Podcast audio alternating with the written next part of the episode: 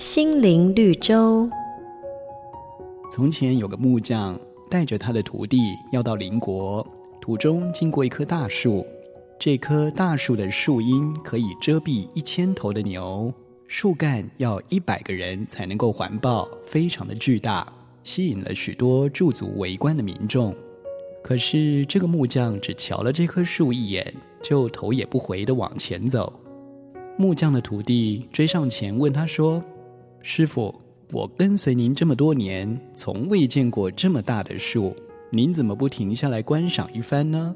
木匠回答：“哎，这只不过是棵没用的树，用它来造船，船会沉；做家具，很快就毁坏；当做梁柱，又容易长蛀虫。”就是因为它没什么用处，所以才能长得如此高大。